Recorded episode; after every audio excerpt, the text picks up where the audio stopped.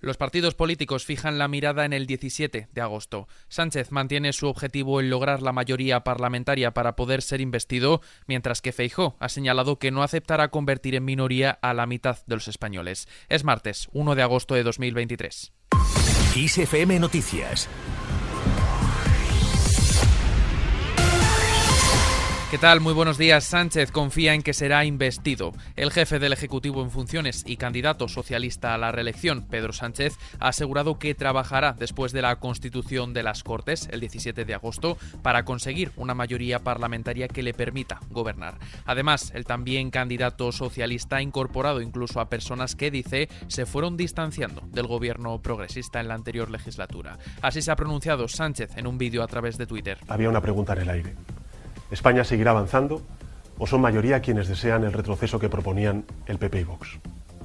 El mensaje de las urnas ha puesto en evidencia que quienes proponen la derogación y el retroceso no son mayoría y que por tanto España puede seguir creciendo y creando empleo al tiempo que seguimos avanzando en derechos sociales y convivimos en la diversidad. Toca ahora traducir esa mayoría social en una mayoría parlamentaria en el Congreso de los Diputados.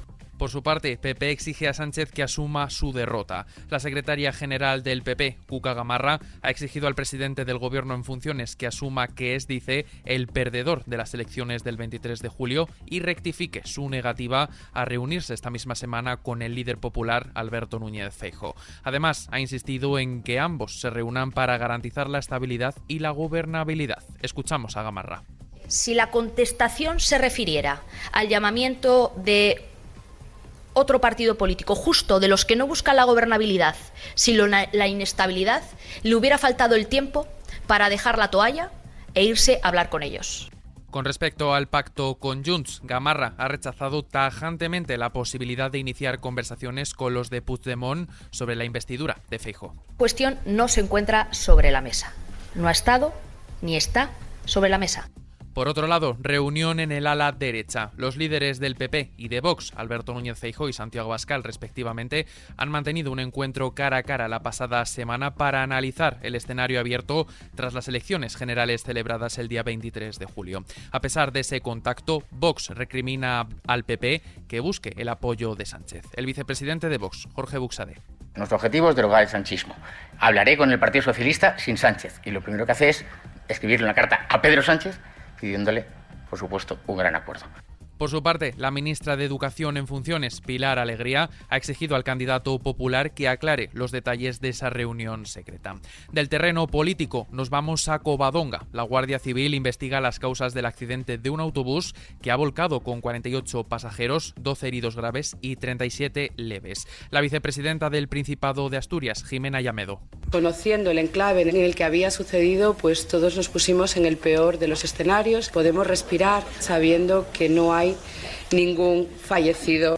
Echamos un vistazo a la crónica internacional. Ucrania confirma el inicio de conversaciones de paz. Será el 5 de agosto en Arabia Saudí y acogerá una nueva reunión para desarrollar la iniciativa de paz ucraniana.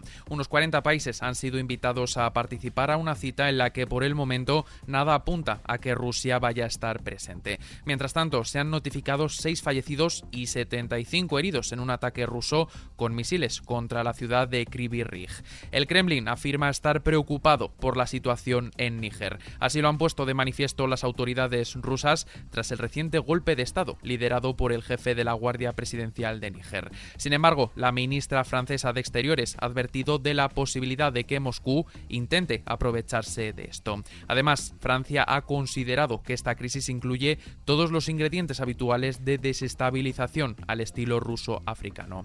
Cambiamos de asunto. Igualdad reúne hoy al Comité de Crisis. El Ministerio de Igualdad ha convocado para este martes el Comité de Crisis para analizar los últimos crímenes por violencia de género después de un mes de julio en el que, recordemos, siete mujeres han sido asesinadas por sus parejas o exparejas. El verano ha comenzado con malos datos para la lucha contra la violencia machista, con nueve asesinadas desde que comienza la época estival, 31 en lo que va de año y 1.215 desde que empezaran a contabilizarse los casos. La jornada informativa de hoy también nos llevará a La Gomera. Los habitantes y las instituciones de la isla viven con indignación el cero energético que afecta a la isla desde, recordemos, las 3 de la mañana del domingo, mientras la compañía eléctrica Endesa ha restablecido parcialmente el servicio y tratará que esté formalmente recuperado a partir de hoy con la puesta en marcha de una mini central de emergencia.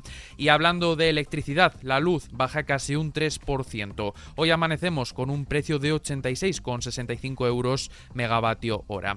Con ello, el precio de la electricidad suma 6 días por debajo de los 100 euros megavatio hora. Por franjas horarias, el precio más alto se dará entre las 10 y las 11 de la noche y el mínimo entre las 4 y las 5 de la tarde.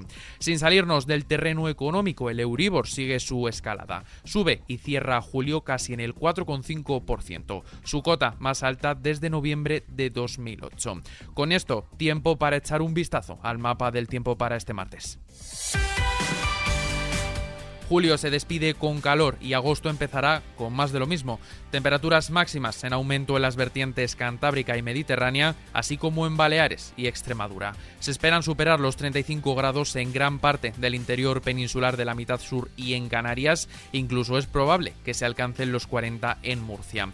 Mínimas en aumento en el tercio norte peninsular, en descenso en el oeste de Andalucía y con pocos cambios en el resto. No bajarán de 24-26 grados en puntos del litoral mediterráneo andaluz y el respiro térmico lo tendremos en el norte peninsular, donde se esperan nubes y precipitaciones. Y terminamos felicitándole el cumpleaños a Adam Durich.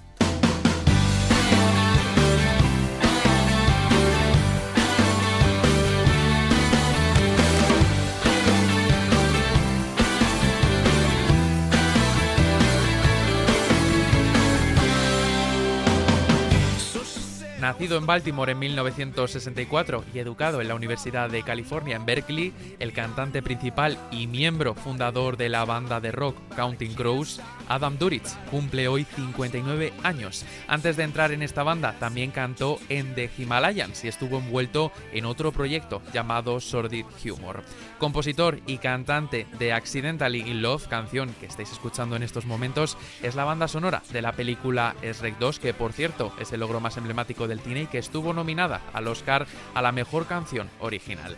Con esta noticia, que por cierto tenéis ampliada en xfm.es la sección Noticias Musicales, nos despedimos por el momento. Ya sabes que tienes la información puntual y actualizada cada hora en los boletines de XFM y ampliada aquí en nuestro podcast XFM Noticias. Con Susana León en la realización, un saludo de Adrián Martín. Sed muy felices.